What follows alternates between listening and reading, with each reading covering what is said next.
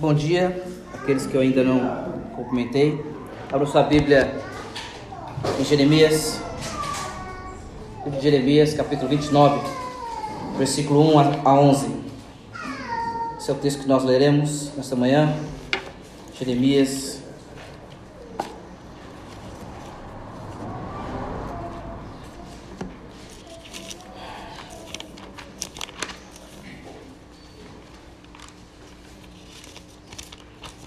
Jeremias 29, do versículo 1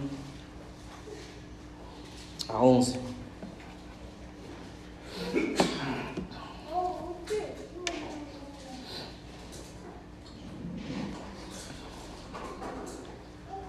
Se você já encontrou, vamos orar, vamos falar com o Senhor. Senhor, nós dependemos inteiramente do Senhor. Se não for a tua graça, se não for o Senhor nos conduzindo, se não for o Senhor abrindo os nossos olhos, a nossa mente, o nosso coração, ou não entenderemos nada do que está acontecendo, ou compreenderemos apenas com a nossa mente, mas não descerá ao nosso coração. E nos livre, Senhor, desse momento ser um momento de exercício intelectual, mas que seja um momento de exultação no Senhor, de dar glórias ao Teu nome e da educação do Teu povo, Senhor. Através da educação do Teu povo, Senhor. Que em nome de Jesus Cristo nós oramos, Pai, e pedimos a Ti que o Espírito que inspirou Jeremias a escrever essas palavras, o Espírito que falou com o seu povo que estava no cativeiro babilônico. Que seja esse mesmo a falar conosco nesta manhã. Que seja o Senhor a falar nos nossos corações, pois nós cremos que o Senhor ainda fala. Cremos que o Senhor é Senhor, não só sobre Israel, não só sobre a Babilônia, mas sobre nós, sobre cada um de nós, sobre toda a humanidade sobre toda a nação, sobre todo o mundo, o universo, Senhor. Crendo na tua soberania, nós recorremos ao Senhor nesta manhã. E suplicamos, Pai, que, mesmo em termos simples, que o Senhor possa falar e aquecer os nossos corações. Cative os nossos olhares para a Sua palavra e para o Senhor Jesus. Que nessa manhã, Senhor, saiamos daqui humilhados pela tua grandeza e fortalecidos na fé de que o Senhor é o nosso Deus e vivendo para a tua glória, Senhor. Nós clamamos a ti, Senhor. Não somos dignos de ouvir a tua voz. Não somos dignos de ler a sua palavra e de de ver ao Senhor revelado na sagrada escritura. Por isso nós não oramos no nosso nome. Não oramos com base nos méritos, se é que tivéssemos o que tenhamos algum, com base em qualquer mérito no céu, Senhor, ou crédito no céu. Nós oramos e clamamos pela tua misericórdia no nome de Jesus, por causa do que o teu filho fez na cruz, Senhor. Fale conosco mais uma vez, para a tua glória, Senhor, em nome de Jesus. Amém.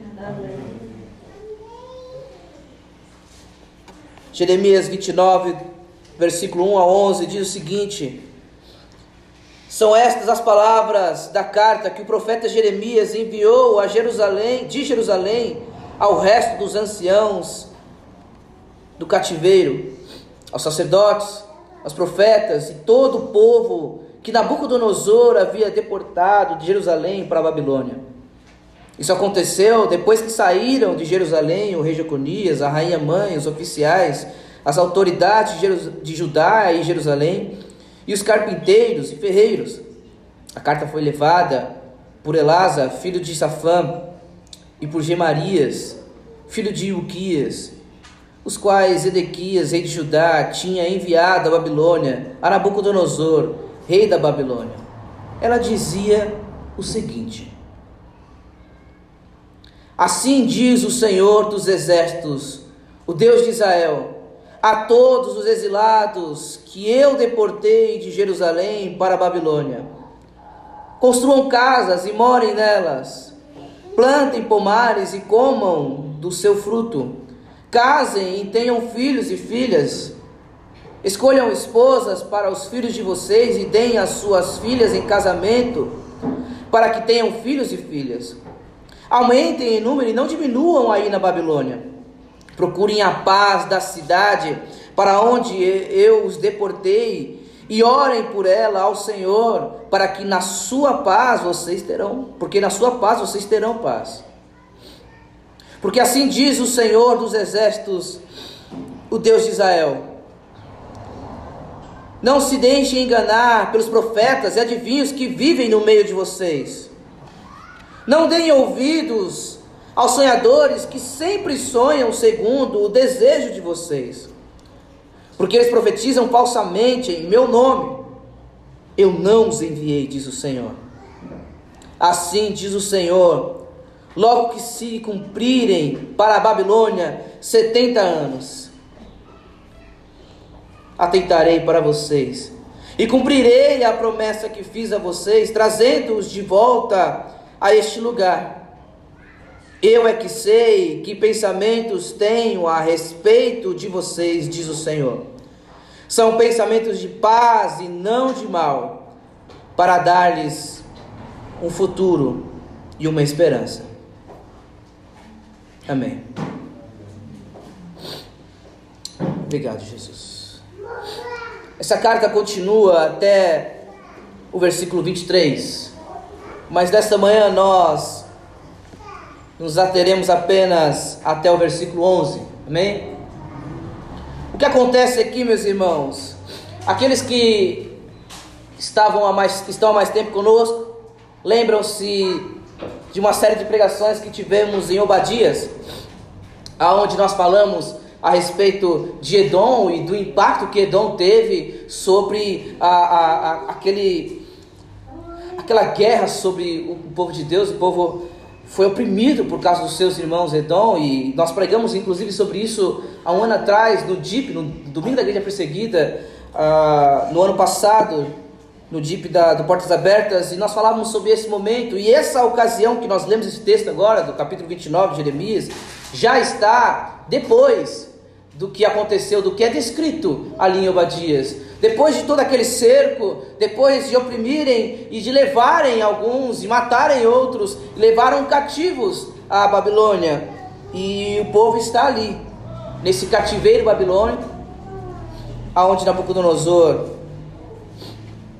com perdão da linguagem franca, arrebentou com tudo, levou todo mundo e eles estão nesse contexto. Imagine que um país vizinho invada o nosso país e nos leve todos cativos para esse outro país.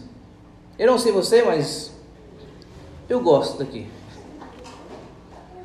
Alguns de nós fomos ensinados a não gostar daqui. Mas eu gosto.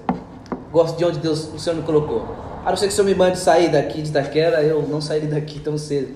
E provavelmente envelhecerei nesta região. Ah, mas imagine como estava o coração desses. Onde eles ouviram a promessa do Senhor, vou dar um lugar que mana leite e mel. Eles conquistaram esse lugar, eles foram, se estabeleceram ali e ampliaram o seu reinado. E de repente parece que passou-se o prazo de validade da promessa do Senhor, acabou e eles são levados cativos. Imagine você nesse contexto. Jeremias então escreve essa carta a fim de renovar a esperança do povo de Deus. Por isso, por isso ele diz no versículo 11: eu é que sei que pensamentos tenho a respeito de vocês, diz o Senhor, são pensamentos de paz e não de mal, para dar-lhes um futuro e uma esperança. Ou seja, olha que que palavra encorajadora. Deus está dizendo: Eu não me esqueci de vocês, eu sei o pensamento que eu tenho de vocês. E são pensamentos de paz e não de mal. Mas através dessa carta, irmãos, eu quero convidá-los a entendermos e a desfrutarmos dessas palavras tão gloriosas, sabendo que Deus tem para nós pensamentos de paz e não de mal. para nos dar um futuro, um amanhã. Poderíamos ter cantado porque ele vive hoje, talvez. E nos dar uma esperança. Quero convidá-los a olhar para essa perspectiva. Mas o primeiro ponto que eu quero chamar a sua atenção é que o Deus que tem pensamentos de paz e não de mal é o mesmo Deus que os deportou para a Babilônia. O início da carta, no versículo 4, diz assim: Assim diz o Senhor dos Exércitos, o Deus de Israel, a todos os exilados que eu deportei de Jerusalém para a Babilônia. Quem havia colocado aquele povo nessas condições foi o próprio Deus, esse que diz ter pensamento de paz e não de mal. O desafio, meus irmãos, e note, o versículo 1, como ele começa, o versículo 1 diz assim: são essas as palavras. É, da carta que o profeta Jeremias enviou Jerusalém ao resto do Sião, ao cativeiro, dos sacerdotes profetas, a todo o povo que Nabucodonosor havia deportado de Jerusalém para a Babilônia. Ué, no versículo 1, Nabucodonosor, no versículo 4, Deus, o Senhor, e depois no versículo 11 você me dizer que Deus é quem tem pensamento de paz e não de mal, e nós estamos nessa situação, cativos aqui. O convite, meus irmãos, a eles e a nós nessa manhã, o desafio é crer que o plano de Deus para nós é de paz e não de mal, mesmo quando se está em cativeiro. Mesmo quando as coisas não acontecem como nós gostaríamos que fosse. Mesmo quando se está em cativeiro, os pensamentos do Senhor ainda são pensamentos de paz e não de mal. Uma coisa não exclui a outra. Nós tendemos a crer que Deus está no controle somente quando está tudo certo, somente quando as coisas estão funcionando como nós gostaríamos, somente quando está sem problema algum. Então Deus está no controle. Mas assim que alguma pedra aparece no caminho, assim que algum problema aparece, você diz: é o diabo. O inimigo está furioso. O inimigo está querendo destruir a minha vida. Ora, Deus é soberano somente quando as coisas boas acontecem, mas quando as coisas ruins acontecem, Deus não é soberano? Deixe-me lembrar uma frase muito interessante do reformador Lutero. Ele dizia que o diabo é o diabo de Deus. Diabo para tocar em Jó precisou pedir permissão a Deus. O diabo não dá um passo se Deus não permitir que ele dê. Deus não está em uma queda de braço junto com o diabo. Já viu? No Facebook tinha, graças a Deus acabou, né? Uma foto com Jesus, um cara de braço assim com o diabo. E se for Jesus, se você acredita que é Jesus, compartilhe, que Jesus vence. Se você acha que o diabo vence, curte. E eu fico perguntando quem curtiu aquilo ali. Achou que realmente faria alguma diferença. Meus irmãos, Deus não está em queda de braço com o diabo. O diabo é o diabo de Deus, ele só vai até onde Deus permitir. Nabucodonosor só fez o que fez porque Deus permitiu que ele fizesse. E ele deixa isso muito claro logo no início. Ele diz a todos que eu, o Senhor, deportei de Jerusalém para a Babilônia. Foi o Senhor que tinha colocado nessas condições. Porque, meus irmãos, se Deus não é soberano, então o seu futuro está nas mãos de quem? Do diabo? Ou pior, se Deus não é soberano, o futuro está nas mãos de quem? Nas suas mãos? Percebe que muitas vezes o paganismo está entrando, o mundo está entrando na igreja, mas não é porque de repente passou a tocar guitarra com distorção, ou porque alguém usou o culelê no culto, ou um, um acordeon. Às vezes o mundo está tentando entrar das maneiras mais sutis, é nos fazendo pensar que o futuro, que o destino só depende de você. Você já ouviu isso? Deus quer fazer algo tão grande na sua vida, mas mas você tem que deixar. Que vergonha desse Deus que quer fazer uma coisa e não consegue. Que vergonha desse Deus que que gostaria muito de usá-lo, mas ele não consegue. Embora tenha conseguido com Jonas. Pergunte a Jonas se a opinião dele prevaleceu Pergunte.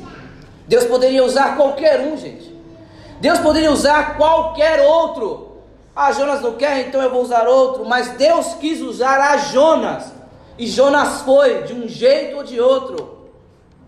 A vontade dele não prevaleceu.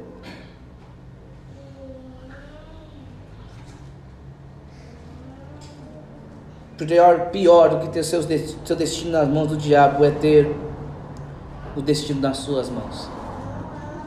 Sabe essa ideia de que só depende de você? Isso é terrível, porque nas mãos do diabo você sabe que o fim vai ser ruim mesmo. Você já sabe o fim. Agora, essa ideia de que as coisas só dependem de você, a sua vida vai, o negócio é, é dormir tarde e acordar cedo. Isso é que vai trazer futuro para a sua vida. Enquanto o Salmo 127 diz que o Senhor dá os seus enquanto dorme. Ninguém está dizendo para você só dormir, irmão. O texto não diz que você não pode dormir tarde e acordar cedo. O texto está dizendo que isso será em vão se o Senhor não edificar a casa. Em vão vigia. Em vão trabalham os que edificam. Ou seja, essa ideia que só depende de você vai fazer você acreditar que pode decidir o seu futuro. E quando você descobrir que não consegue, que dá tudo errado, o fardo sobre tudo que está acontecendo cairá sobre as suas costas. E você terá só frustração.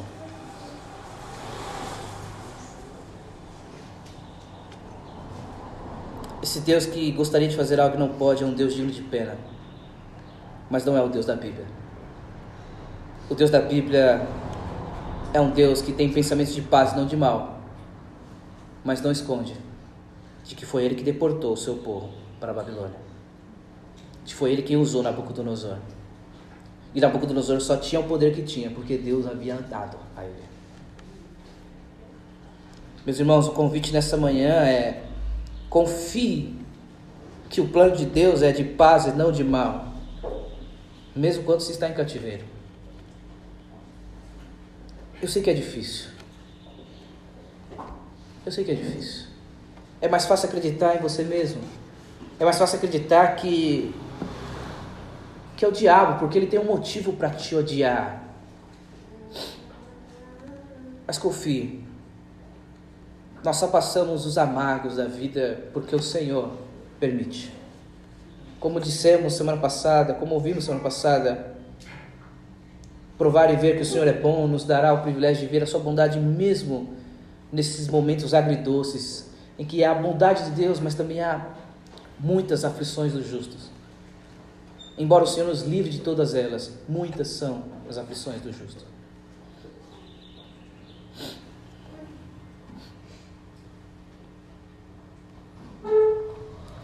Os irmãos estão com paciência?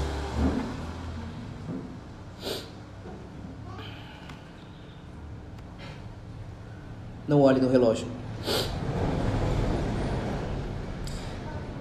A maneira de nós sabermos, irmãos, que de fato estamos confiando de que Deus é soberano sobre tudo e que Ele tem pensamentos de paz e não de mal para nós. Mesmo quando se está em cativeiro, a maneira, o teste a maneira em que nós lidamos com isso é vivendo segundo essa verdade. Se nós cremos que Deus tem pensamentos de paz e não de mal sobre a igreja da cruz, sobre cada um de nós que estamos aqui, nós cremos realmente. Isso muda a maneira como nós vivemos. Sabe, que nós cantamos recentemente, que vivo para o autor, isso precisa ser realidade. Então ele começa dizendo que é ele quem está no comando de tudo isso, no versículo 4. E então vai dizer a respeito daqueles que confiam que Deus tem pensamentos de paz e não de mal, o motivo a, a, de confiar nisso os leva a viver dessa maneira. Deixa-me formular melhor. Crer que Deus tem pensamentos de paz e não de mal, os leva a viver de uma maneira descrita do versículo 5 ao 7. E essa é a segunda parte desta carta que eu quero chamar a sua atenção. Note o que diz o versículo 5, a parte A: Construam casas e morem nelas.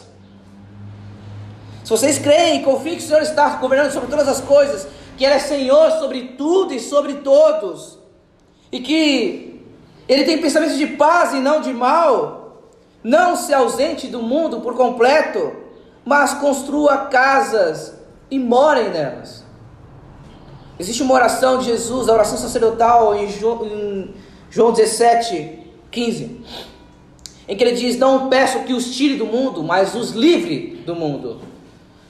Durante o período do século XIX, se não me engano, a teologia liberal invadiu as universidades e os crentes estavam mandando seus filhos para as universidades, para os seminários de teologia, para que eles se tornassem pastores, para que viessem formados em teologia com bom conhecimento teológico da palavra de Deus e pregassem, instruíssem o povo de Deus, mas eles voltavam incrédulos, ateus, porque a teologia liberal estava infestada nos seminários.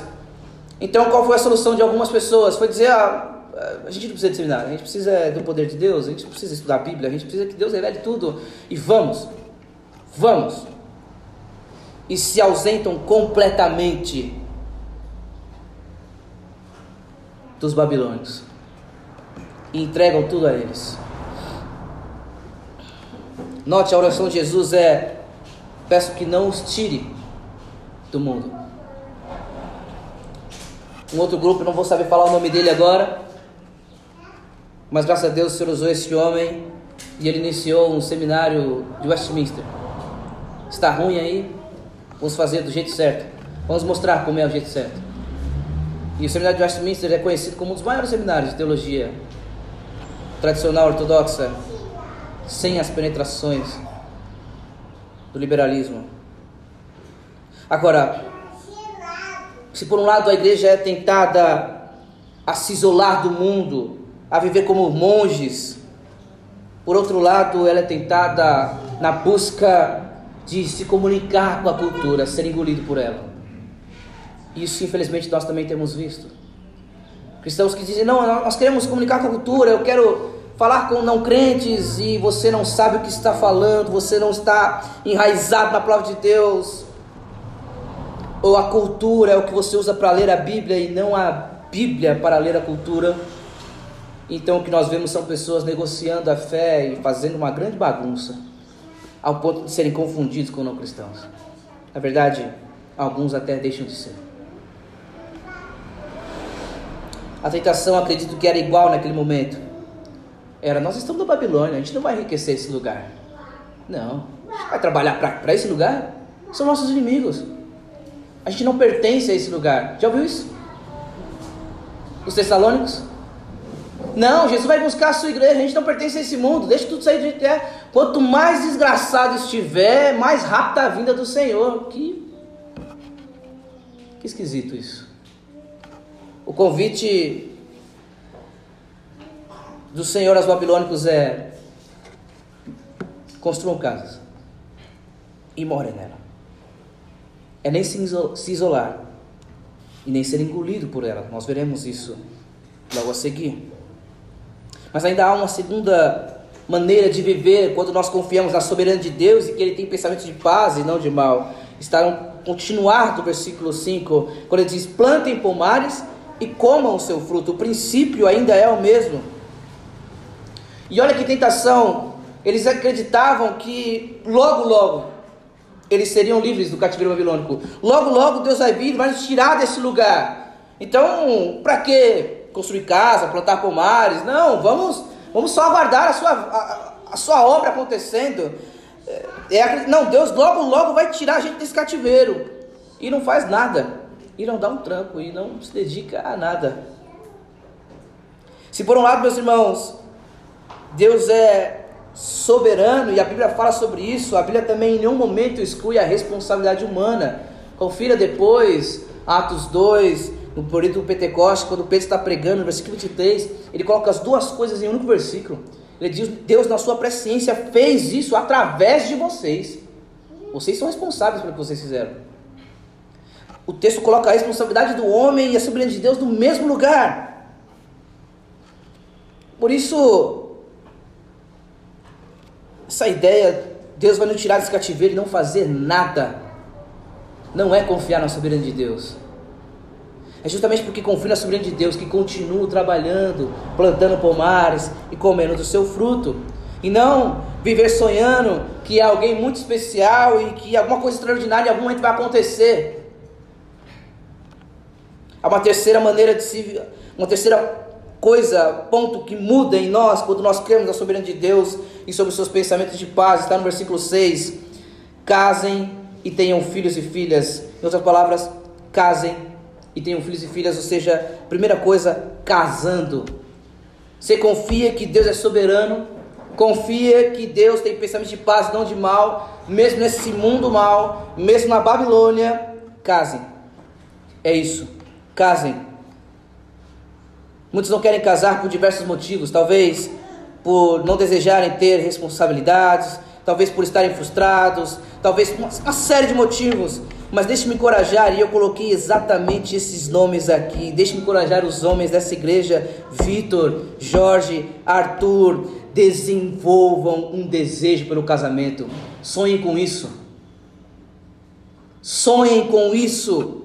A bênção no casamento só pode ser concedida a homens maduros, homens de verdade. Por isso, sonhem com isso, desejem o casamento, desejem ter filhos. Estou tentada a correr. Mulheres, sobretudo Maria, Isabela, Cauane, que não está presente hoje, eu acho. Não acreditem nas reformulações que estão fazendo, de que as coisas, que a coisa mais importante da vida da Cinderela e da sua deve ser a sua carreira profissional. Não acredite nisso. A coisa mais importante da sua vida não é a sua carreira profissional. Não é. Não estou dizendo que deva ser o casamento, porque também não é. A coisa mais importante da vida de vocês é o seu relacionamento com o Senhor Jesus. Isso é a coisa mais importante da sua vida. Mas não despreze o casamento em nome de um discurso moderno, profissionalizante. Trabalhe, sim. Procure desenvolver uma profissão, uma carreira, faça isso, mas não em detrimento do casamento. Não pense, não compre essa ideia de que o casamento é uma prisão. O casamento é uma bênção. Eu queria ter casado antes. Se nós cremos que Deus é soberano e tem pensamentos de paz, não de mal, e que o mundo é terrível realmente, a Babilônia não é o melhor lugar para se estar. Mas saiba, o Senhor diz que casar é algo bom. E entre o que as pessoas dizem e o que Deus diz, eu fico com o que Deus diz. Entre o que é a palavra de Deus diz e que o caixa do cartório diz: Tem certeza? É isso mesmo que você quer? Eu fico com a palavra de Deus. Que vontade de dar um discurso longo com ele. O pré-casamento é algo terrível, irmãos. Em todo lugar você ouve tipo de piadinha. Tem certeza? Ah, cuidado, hein? Ixi, vai casar tão cedo? Ixi. Irmãos, a palavra de Deus diz que casar é algo bom. Ore por isso, deseje isso, ore por isso. Graças a Deus, graças a Deus, graças a Deus. O Senhor me deu o privilégio de ter uma mãe que me ensinou a orar pelo meu casamento desde criança. Eu oro para que nós sejamos os pais que ensinam nossos filhos a orarem pelos seus casamentos desde cedo. Mas não apenas se casando é uma maneira de viver aqueles que confiam na soberania de Deus e sobre os seus pensamentos de paz e não de mal mas também tendo filhos. Casem e tenham filhos e filhas. E deixe-me fazer essa uma observação, os irmãos precisam concordar comigo, mas é tentador. O texto diz filhos e filhas, tem que ter pelo menos dois meninos e duas meninas. Os irmãos não precisam concordar comigo. Mas dizem para você não ter filhos, porque o mundo, a Babilônia, é um lugar terrível. Não, um monte de povo filho no mundo. Um lugar terrível desse. Não, na Babilônia não. Na Babilônia é, é muito arriscado. É melhor ser. É melhor ser pai de pet. E. Que vergonha. Que vergonha. Semana passada. Semana passada, dia dos pais? Sou onde? Tô solto no calendário. Mas que vergonha. Semana passada ver mulheres parabenizando homens, feliz dia dos pais, que eram pais de pet. Eu digo, esse homem não é merecedor de receber esse, essa parabenização. Ele não sabe o que é ser um pai. Ele não sabe o desafio da paternidade, ele não é maduro o suficiente porque acredita que cuidar de um cachorro é o mesmo equivalente de cuidar de um ser humano e não é. Há uma coisa interessante num filme Um Lugar Silencioso, nem todos gostam desse tipo de filme de suspense. Mas o filme Um Lugar Silencioso tem algo muito interessante que acontece ali. É um lugar terrível para se viver. Nenhum barulho pode ser feito, senão eles atacam. E mesmo nessa situação, para aqueles que assistiram vão entender, ainda assim aquela família decide que a melhor opção não é abortar, mas é ter filhos.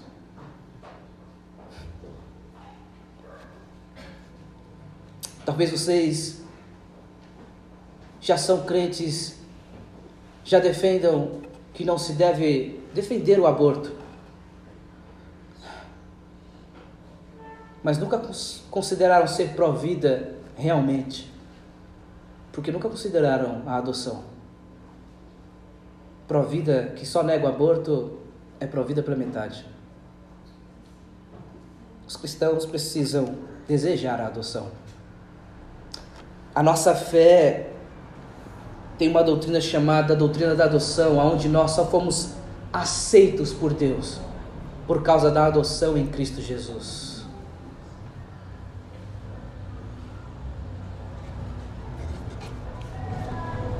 Eu sonho com o dia em que nós teremos essa igreja cheia de crianças e que as famílias, a começar de mim, passaram a adotar filhos.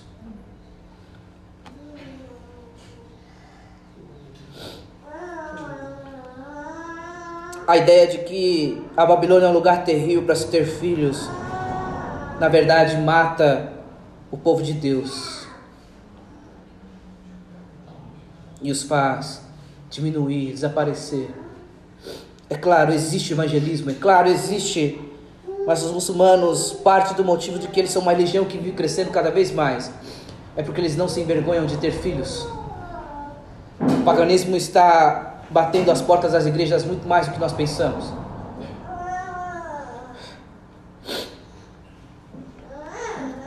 Há uma outra maneira de minar o povo de Deus, que é não só recolhendo seus filhos, mas misturando os casamentos, a tentação neste lugar, e tanto que quando eles retornam, alguns casamentos precisam ser desfeitos. Assunto difícil para outro dia a gente resolve quando a gente for expor Neemias. Alguns rompem relacionamentos. Porque uma outra maneira de, de corromper o povo de Deus é misturá-lo. Não necessariamente tirar de lá, é só misturá-lo. É, esse, essa irmã não crente, esse rapaz não crente, essa, essa mulher não crente, me respeita mais do que eu já ouvi isso mais de uma vez. Me respeita mais do que os homens da igreja. Ele é melhor que os homens da igreja.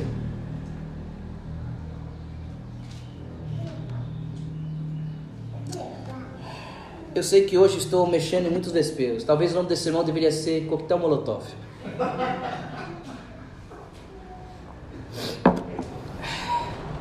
Mas esse é aqueles sermões que prego fora, sabe? Que nunca mais são convidados. É isso.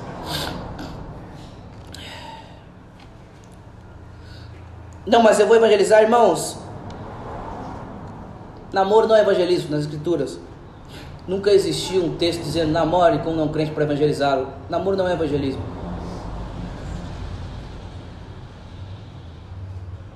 Procurar um casamento fora do povo de Deus é dizer que Deus faz parte da minha vida até aqui, mas depois daqui é eu que decido. Minha vida secular é eu que decido. E o que esse texto vai mostrar é que se você confia na soberania de Deus, de que Ele é Senhor sobre todas as coisas, Ele é Senhor também sobre a sua vida secular. Não existe vida secular para o cristão. Como diz Spurgeon, para o cristão não existe trabalho secular, tudo é sagrado, tudo é sagrado. Inclusive a maneira como você pensa sobre construir, sua, sobre construir ou não casas, pomares, casar, ter filhos, e note, o versículo continua dizendo assim: deem, é, é, Escolham esposas para os filhos de vocês e deem suas filhas em casamento. Eles encorajam que se casem entre si, não que se misturem.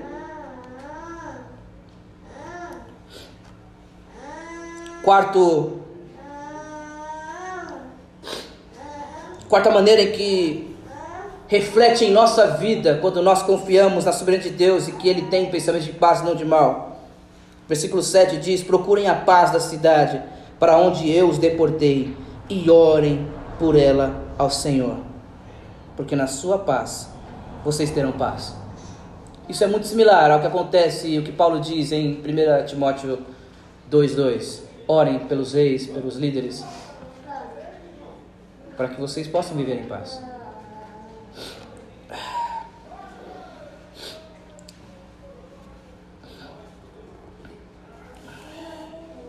Procurem a paz da cidade que os deportei. E isso naturalmente vai gerar em nosso coração um desejo. Nós precisamos trabalhar pela paz desse lugar. Já há algum tempo vemos, nos questionamos, estamos nos questionando a respeito da importância desta igreja onde nós estamos. Será que se nós sairmos desse endereço e mudarmos de endereço fará alguma diferença? Aos nossos vizinhos? Sentirão nossa falta? Ou darão graças a Deus, aquele povo que está aqui em cima da gente, que também pode ser um benefício ser perseguido.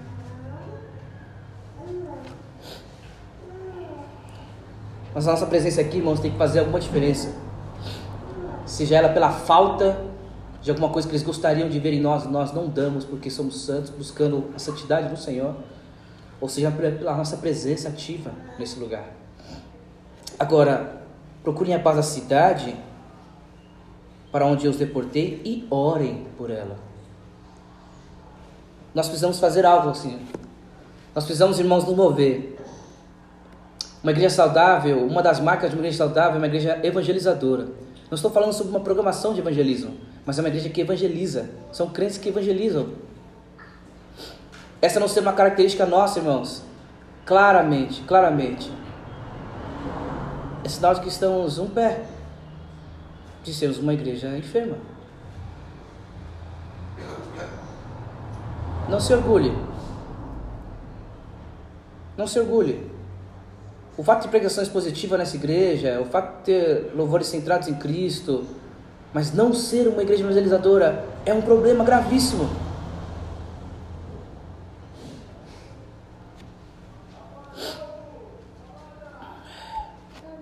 Agora, o texto continua dizendo: orem, orem por ela ao Senhor.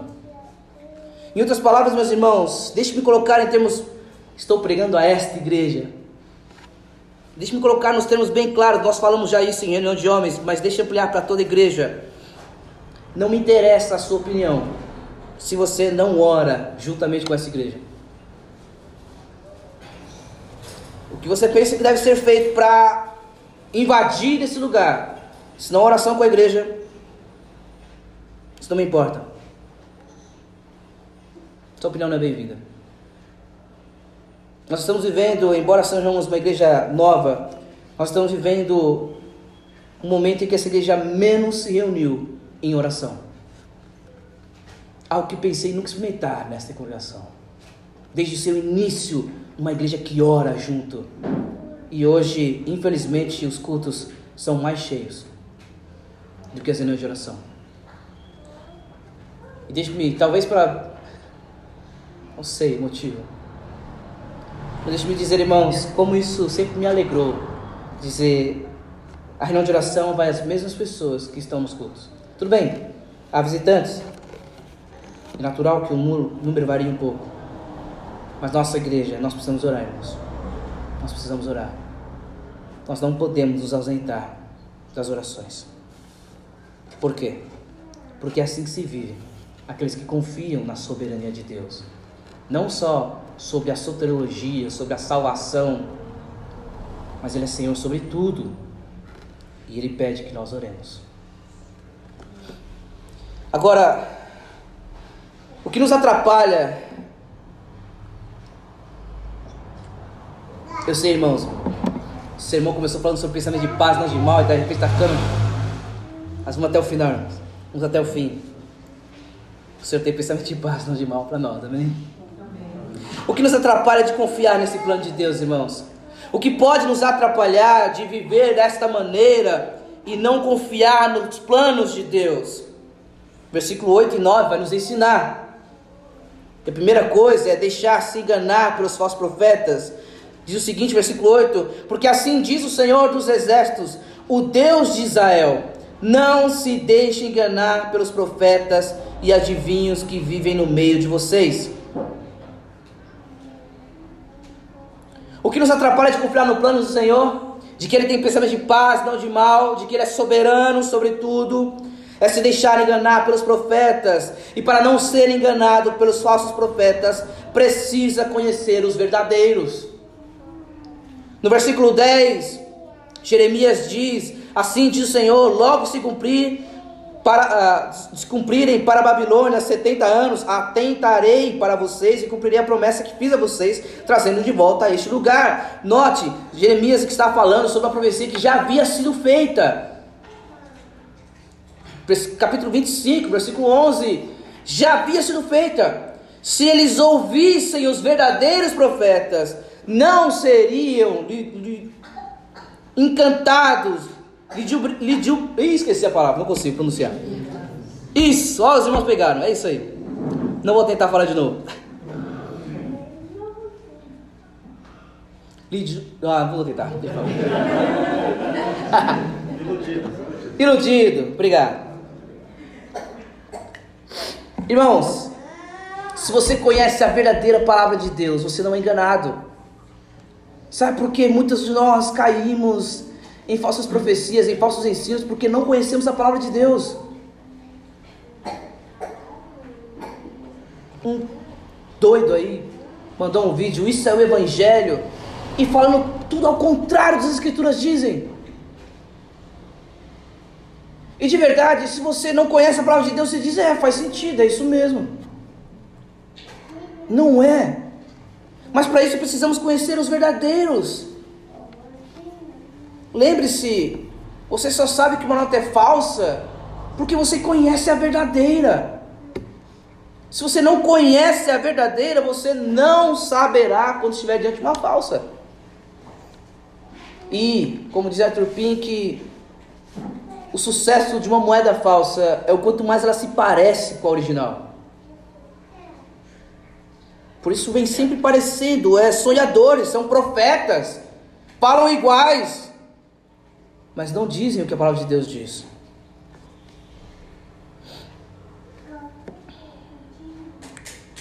O que nos atrapalha não é só ouvir os falsos profetas, mas é ouvir os profetas seguindo o nosso coração. O que nos atrapalha é de viver segundo o plano de Deus sobre seus pensamentos de paz, não de mal, confiar na soberania dele, de forma a construirmos casa, a trabalharmos, a casarmos, a termos filhos, a procurarmos a paz na cidade, a orar, a se reunir com a igreja do povo de Deus. O que nos atrapalha também é seguir o nosso coração, é aquela hashtag do comercial que nem sei se continua ainda, do sonho de pense menos, ame mais, sabe aquela, aquele conselho conselho mais estúpido que você pode ouvir é: siga o seu coração. Jeremias 17 vai dizer que o seu coração é enganoso, horas. É distorcer o que Paulo diz em Colossenses 3,15. Não, mas eu estou sentindo paz. E se eu estou sentindo paz, então Deus está comigo nisso. Coisa nenhuma.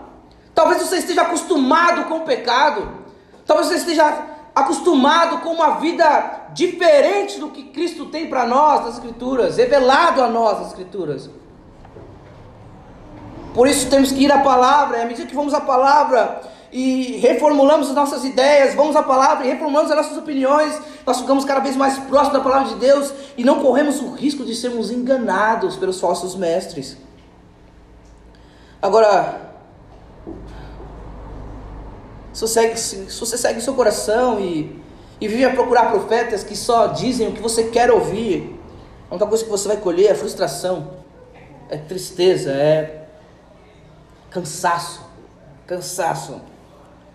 Um dia alguém me vendeu de que eu era muito especial, diferente de todos os outros, e que por isso iria cantar nos quatro cantos da terra.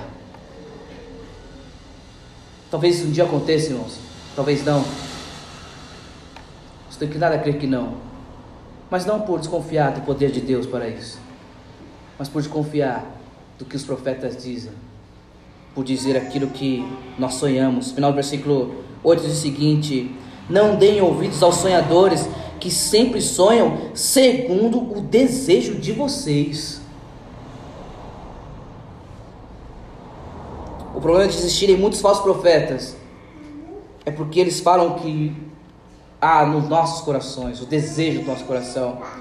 Não há inocentes aqui, irmãos. Não há inocentes aqui. Quando Paulo fala a Timóteo, no capítulo 4, se não me engano, 2 Timóteo, que ele diz que amontoarão para si mestres amantes de si mesmo. E eles vão falar coisas que são agradáveis. Não há inocentes aqui. Eles desejam cariciar o seu ego. Agora, eu não estou dizendo que a notícia é sempre do caos. Eu não estou dizendo que devemos abraçar a miséria que devemos abraçar o problema e sempre que há uma pregação falando sobre os pensamentos de paz e não de mal, é um falso mestre. Sempre que alguém diz, você pode provar e ver a bondade do Senhor, não, isso é um falso mestre. Não, não é isso que eu estou dizendo. A palavra de Deus diz também sobre provar e ver que o Senhor é bom. A palavra de Deus também diz que Ele tem pensamentos de paz e não de mal, para vos dar um futuro e uma esperança. E é a palavra de Deus quem diz isso. Agora, nós precisamos entendê-la segundo o que ela está dizendo. Ontem nós chegamos a uma conclusão conversando, eu e a Stephanie Maria, que o texto não pode significar o que ele não significa. O texto não pode significar o que ele não significa. Ele só está dizendo o que ele está dizendo mesmo. E deixe-me concluir então dizendo o motivo do plano de Deus ser pensamento de paz, não de mal, e que nós podemos ler esse texto. Porque observe, essas palavras foram escritas por Jeremias ao povo de Israel que estava cativo na Babilônia, em um período, em um tempo, em um contexto. O que isso tem a ver comigo? O que isso tem a ver com você da parada 15? O que isso tem a ver com o Brasil? A gente nem, nem é um povo antigo assim. O que isso tem a ver conosco? Nós podemos então ler esse texto e dizer assim: não, está falando de mim. Por que nós podemos ler esse texto e falar assim: está falando de mim, mas as pragas, as úlceras não? Por que nós podemos ler assim? 2 Coríntios 1, 20, Paulo diz o seguinte: Porque todas as promessas de Deus têm nele, em Cristo, o sim. Por isso também, por meio dele, se diz o amém, para a glória de Deus, por meio de nós. Em outras palavras, meus irmãos, esse texto era para um povo mas foi estendido a nós, gentios, porque Cristo viveu, morreu e ressuscitou, para que nós fôssemos incluídos no seu plano de paz e não de mal. O plano para a sua vida era choro e ranger de dente. O plano para a sua vida era só destruição, era morte, mas Cristo morreu no nosso lugar. E porque Cristo morreu no nosso lugar, Deus pode dizer, nós podemos ler esse texto dirigido à igreja da cruz e dizer: Eu sei que pensamentos tenho a respeito de vocês, crentes da igreja da cruz. Diz o Senhor, são pensamentos de paz e não de mal. Por que são pensamentos de paz e não de mal? Só há pensamentos de paz e não de mal, porque Cristo sofreu o maior mal que deveríamos sofrer o mal já foi derramado, a ira já foi derramada sobre ele, e agora nós podemos desfrutar de plena paz e santo gozo. Tenho em ti, ó Rei Jesus. Os assembleanos pegaram a referência. Glória a Deus, irmãos. Nós podemos ler essa palavra e dizer sim, essas promessas têm a ver comigo, não porque sou especial. Essas promessas têm a ver comigo não porque porque eu, eu, eu sou mais santo, não porque eu, eu oro mais, eu leio mais e por isso Deus tem pensamentos de paz, não de mal. Não, não é nem porque você construiu casa, casou-se, teve filhos, orou pela paz. Não foi por causa disso. Isso só é um reflexo de que você confia nessas promessas do Senhor, mesmo em cativeiro babilônico. Por quê? Porque o maior mal que você poderia experimentar, Cristo já experimentou no seu lugar. Por isso não importa, não importa o quão mal nós vivamos aqui, nenhum deles é maior do que Cristo suportou. Quando ele disse, Deus meu, por que me desamparaste? Ele foi desamparado para que nós fôssemos amparados pelo Senhor e pela sua promessa de que há pensamentos de paz e não de mal. Meus irmãos, confiemos, confiemos naquilo que o Evangelho comprou para nós, confiemos naquilo que Cristo comprou para nós na cruz. Ele não comprou para nós na cruz uma vida sem perseguição, muito pelo contrário, é, Mateus 5,11 diz: Bem-aventurados perseguidos, nós seremos perseguidos, talvez não fisicamente, talvez ideologicamente, sei lá, nós seremos perseguidos provavelmente. A promessa não foi a ausência de perseguição, a promessa foi de que o Senhor está controlando, conduzindo todas as coisas. E você pode descansar nele, porque são pensamentos de paz e não de mal. Vivamos segundo essa verdade, vivamos segundo os padrões das Escrituras, vivamos segundo aquilo que ele diz para nós que é melhor, porque confiamos no que ele disse, não no que Nabucodonosor diz. Nabucodonosor diz que foi ele, que ele é e que ele pode mas Deus diz que Ele é quem está controlando e conduzindo todas as coisas. Ele é Senhor sobre todas as coisas. Ele é Senhor sobre tudo. Ele é Senhor sobre a sua vida.